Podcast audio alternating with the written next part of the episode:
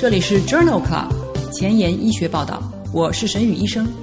每周五天，每天半小时，只讨论最新的顶尖专科文献，介绍给感兴趣的同行们。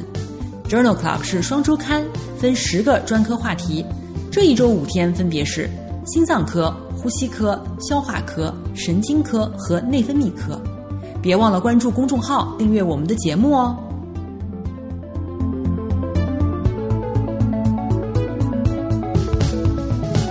今日头条：一，FDA 批准第二代 S1P 受体调节剂治疗多发性硬化。二，Neurology，癫痫持续状态的患者游离丙戊酸水平测定的准确性。三，Neurology，PM 二点五暴露增加老年妇女痴呆的风险。四，美国心脏学会杂志。经皮卵圆孔胃壁封堵术可以降低偏头痛的发作率。五，Science 子刊，血浆神经纤维精链可以预测脑卒中患者的死亡率。这里是 Journal Club 前沿医学报道，神内脑外星期四，Neurology Thursday。我是主播沈宇医生，精彩即将开始，不要走开哦。今天的新药研发，我们来聊一聊奥扎莫德。奥扎莫德是第二代口服的选择性鞘氨醇一磷酸 S1P 受体调节剂，可以选择性的与受体亚型一和亚型五高亲和力的结合。二零二零年三月，美国 FDA 批准奥扎莫德用于治疗成人复发型多发性硬化症。今年一月份，在第五十四期神内脑外星期四节目当中，我们还介绍过另外一个治疗多发性硬化的新药西尼莫德，也是同一类的药物。有兴趣的朋友可以点击链接重复收听哦。我们首先来聊一聊奥扎莫德对比干扰素 1A 治疗复发型多发性硬化的安全性和有效性的三期临床研究。这项三期临床研究发表在《Lancet Neurology》杂志二零一九年刊上。这项 Sunbeam 研究纳入了一千三百四十六名复发型多发性硬化的患者，分别纳入奥扎莫德一点零毫克 QD、奥扎莫德零点五毫克 QD，或者是干扰素 1A 三百微克皮下注射一周一次。两组之间多发性硬化的复发绝对风险比，干扰素 1A 为零点三五，奥扎莫德一点零毫克为零点一八，p 值小于零点零零一。奥扎莫德零点五毫克治疗组为零点二四，p 值等于零点零零一三。各治疗组之间的严重不良事件发生率低，而且十分相似。因此，作者认为在十二个月的治疗当中，奥扎莫德耐受性良好，而且治疗以后多发性硬化的患者复发率显著低于干扰素 E A。同样是在《Lancet Neurology》杂志上，随后又发表了一项 Radius 研究。这项研究比较的也是奥扎莫德与干扰素 Ea 治疗复发型多发性硬化患者。这项研究持续了二十四个月，一共纳入了一千三百二十名患者，分别给予奥扎莫德1.0毫克 QD、0.5毫克 QD，或者是干扰素 Ea 三百微克皮下注射一周一次。经过二十四个月以后，使用奥扎莫德1.0毫克治疗组的调整以后的绝对复发风险。为零点一七，零点五毫克治疗组当中绝对复发风险比为零点二二，而使用干扰素 1A 为零点二八。各治疗组的感染以及严重的紧急不良事件的发生率也是相似的。这项持续了二十四个月的三期临床研究认为，奥扎莫德耐受性良好，而且临床复发率显著低于干扰素 1A。今天的临床实践部分。我们首先来聊一聊癫痫。癫痫是指间隔二十四小时以上出现两次或两次以上无诱因的癫痫发作综合征。首次非诱发性癫痫发作的成人，大约有三分之一会在未来五年内复发。根据电活动的起源分布在大脑的某一个局限区域，或者是同时涉及整个皮层，癫痫可以进一步被分为局灶性发作和全面性发作。癫痫的病因可以分为遗传性、结构性、代谢性、免疫性和感染性。大多数癫痫发作在两分钟之内自行终止，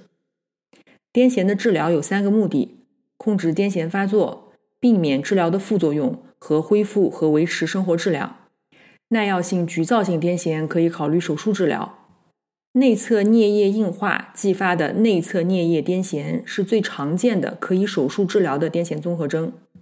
最常用的手术操作是前颞叶切除术，一并切除颞棘、海马和部分杏仁核。去年十二月份的第二十四期神内脑外星期四节目当中，我们曾经聊到过关于癫痫的其他新研究新进展。有兴趣的话，可以点击链接重复收听。今天分享的第一篇文章是发表在《Lancet Neurology》杂志二零二一年二月刊上。癫痫的发作具有不可预测性。过去的十年当中，长程脑电图 （CEEG） 提示癫痫的大脑活动具有强大的周期，可以表现为数小时昼夜节律，或者是数天多昼夜节律。研究人员假设，这些周期是可以用来预测未来癫痫的发作概率的。这项研究的开发队列包括了十四年间。三十五个中心的十八例耐药性局灶性癫痫患者，他们接受了植入式长程脑电图记录仪，记录了发作期间的癫痫样活动。根据这些数据，开发了一个包含多重癫痫样活动周期信息的模型，目的是预测癫痫未来数小时到数天发作的情况。然后，研究又纳入了一个一百五十七个参与者的验证队列，验证模型的准确性。研究人员制作的第二天的预测模型，开发队列当中的预测成功率为百分之八十三，验证队列成功率为百分之六十六。模型预测的水平最长可以延长到第三天以后。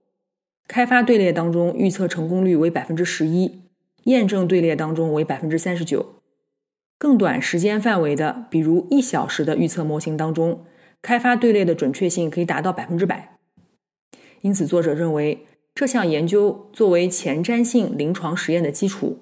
支持通过植入式的设备来记录多重癫痫样活动周期，以预测癫痫发作的概率。今天分享的第二篇文章发表在二零二一年一月份《Neurology》杂志上。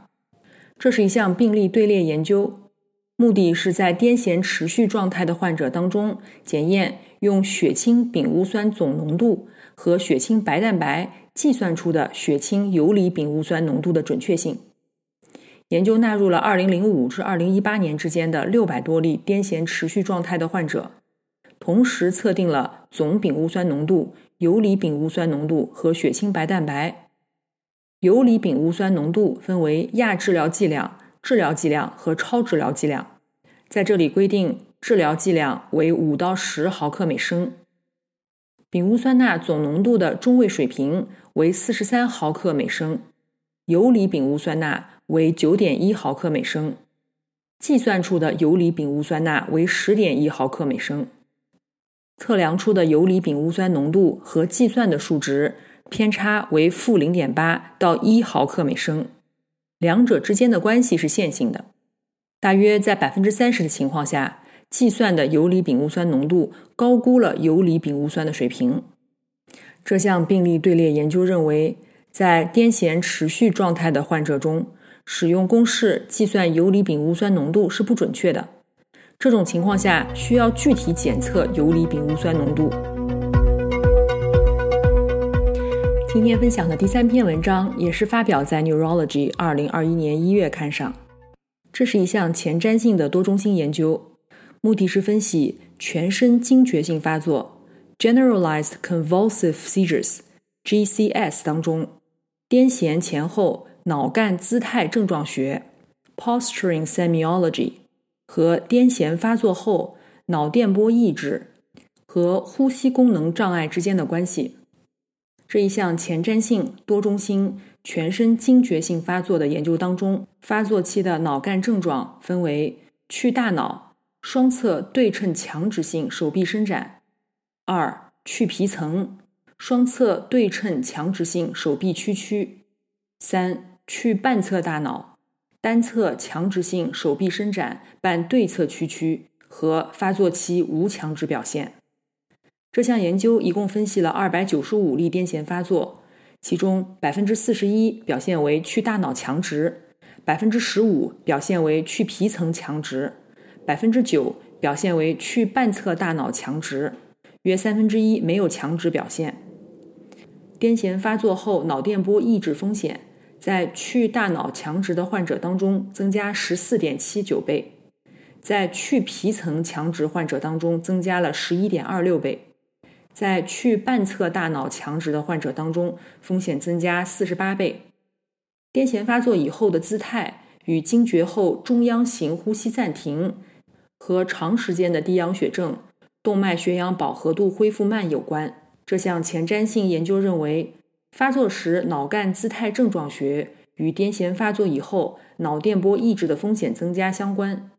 癫痫后姿态与惊厥后中央型呼吸暂停风险增加有关。癫痫发作期的症状可以作为鉴别全身性惊厥发作严重程度的替代生物学指标。今天分享的最后一篇文章，同样也是发表在《Neurology》二零二零年十二月刊上。这是一项全国性登记研究，描述了瑞典成人脑部感染住院以后癫痫的风险和相关因素。这项研究纳入了两千年至二零一零年之间因脑部感染住院的一万两千例患者以及三万多例匹配的对照组，十年的总癫痫发生率为百分之五点九，对照组为百分之一点二。蜱虫传播的脑炎后癫痫发生率为百分之一点七，细菌性脑炎后癫痫发生率为百分之四点一，单纯疱疹病毒脑炎后癫痫发生率为百分之二十六，脑脓肿以后癫痫发生率为百分之三十。在 Cox 回归分析当中，入院时癫痫发作和机械通气是随后癫痫发作的危险因素。这项全国性登记研究认为。成人的几种脑部感染以后癫痫比较常见，感染的类型、严重程度和急性期引起的癫痫发作倾向均会影响到随后癫痫发作的风险。今天临床实践的第二部分，我们来聊一聊阿尔兹海默病。阿尔兹海默病 （AD） 是一种主要发生于老年人的神经退行性病变，最常见于老年人。也可以存在于六十五岁以前发病的遗传性阿尔兹海默病，表现为常染色体显性遗传病模式。这与改变贝塔淀粉样蛋白生成或者代谢的基因突变有关。阿尔兹海默病最早出现的临床症状为记忆障碍，主要影响对特定的时间、地点发生的事件的记忆。这类记忆很大程度上依赖海马和其他内侧颞叶结构。阿尔兹海默病早期，执行功能和判断解决问题的功能受损，行为和精神出现异常。他的确诊需要病理学检查，临床上主要依靠症状、影像学检查等诊断方式。在第十四期神内脑外星期四和第二十四期以及五十四期神内脑外星期四的三期节目当中，我们都曾经聊过阿尔兹海默病的其他新研究新进展。有兴趣的话，可以点击链接重复收听。今天分享的第一篇文章发表在《JAMA Neurology》二零二一年二月刊上。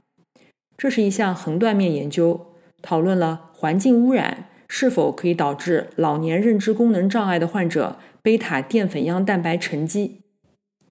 贝塔淀粉样蛋白沉积是阿尔兹海默病的一个特征，可能是由外源性因素促进，比如环境污染。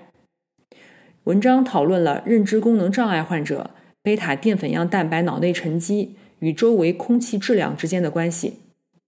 这项横断面研究纳入了一万八千例轻度认知功能障碍或者痴呆的参与者，对他们居住地十四年以前和一年以后的 PM 二点五以及地面臭氧浓度进行了评估。参与者平均年龄七十五岁，一半为女性。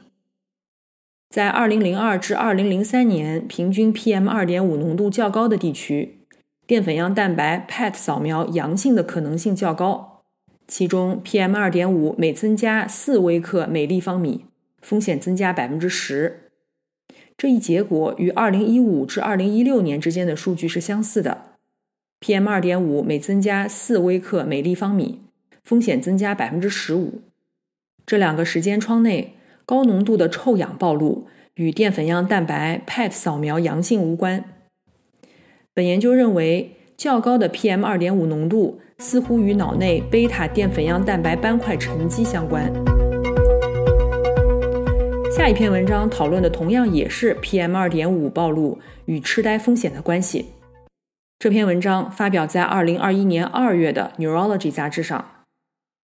研究通过对于七十至八十九岁的老年女性的头颅磁共振检查，研究了老年 PM 二点五暴露是否与阿尔兹海默病相关的脑萎缩有关。这项研究于2005至06年和2010至2011年间招募了两个老年女性的队列，并基于参与者的地址和空气监测数据，构建了一个时空模型来估计磁共振前三年的 PM2.5 平均暴露量。在2005至2006年的队列当中，一共有一千三百例，平均年龄77岁的女性。横断面分析显示。PM 二点五与基线 ADPS 认知功能评分之间没有相关性，但纵向上，PM 二点五增加与 ADPS 认知功能评分的增加有关。五年内的阿尔兹海默病风险增加，在调整了多个因素以后，这种关联性仍然存在，而且 PM 二点五的水平是低于美国监测标准，小于十二微克每立方米的。因此，作者认为老年暴露于 PM 二点五与阿尔兹海默病神经解剖学风险增加相关。这可能不能用现有的脑血管损伤指标来解释。今天分享的第四篇文章发表在《Neurology》二零二一年一月刊上。这项 Pre-Diva 研究的事后分析讨论了血管紧张素二刺激的高血压药物使用与痴呆风险之间的关系。这项研究为了验证血管紧张素假说，目的是评估与血管紧张素二抑制型降压药，比如血管紧张素转换酶抑制剂、贝塔受体阻滞剂和非二氢吡啶类钙通道阻滞剂相比，血管紧张素刺激型降压药如赛嗪类、二氢吡啶类钙通道阻滞剂和血管紧张素一受体阻滞剂是否能够降低痴呆发作的风险。作者在六到八年的随访当中，对于一千九百例没有痴呆的社区居民进行了分析，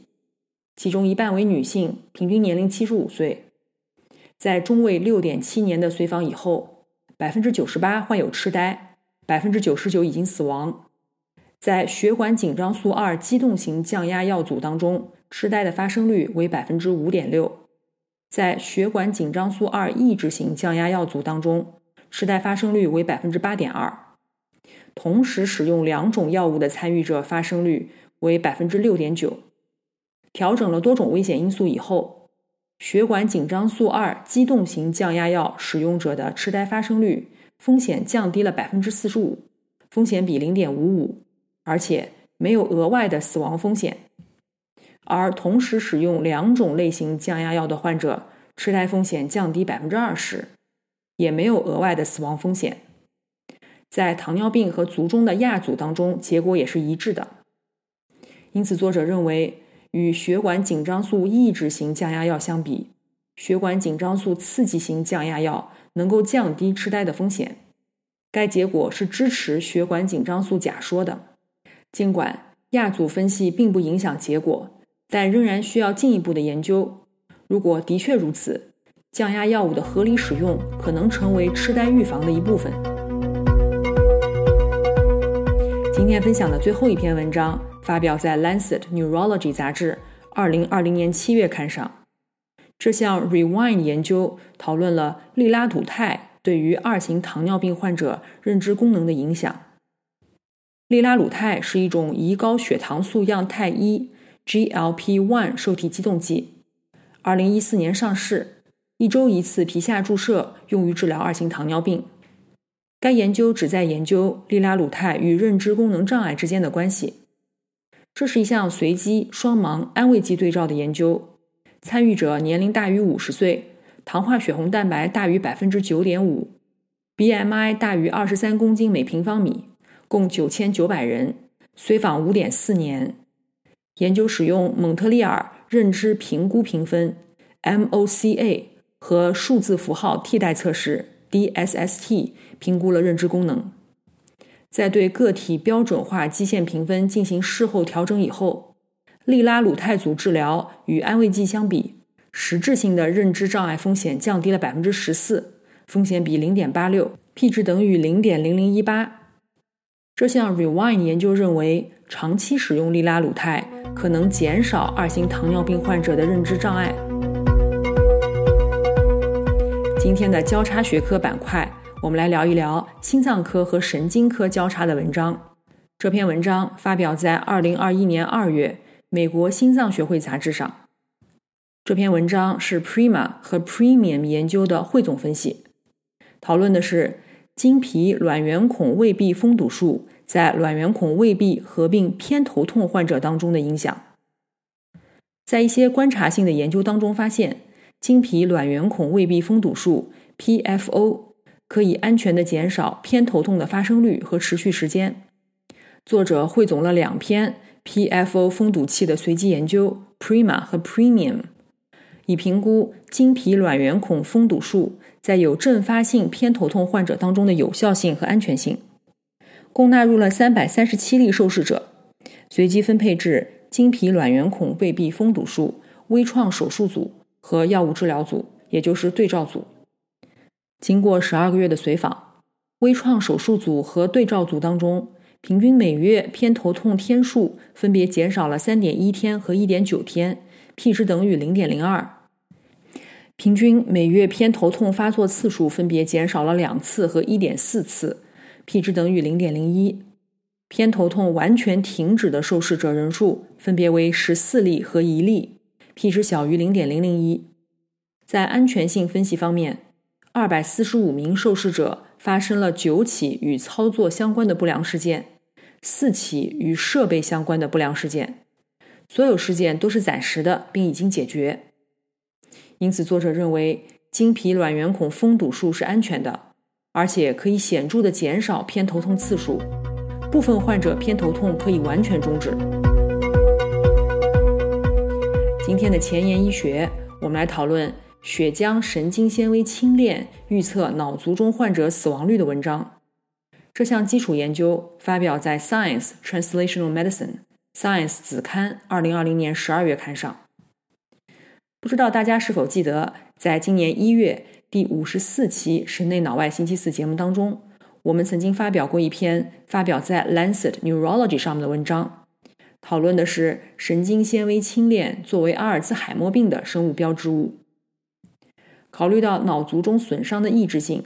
这项研究旨在寻找一种生物标志物来确定不同类型的脑卒中神经轴索损伤的程度。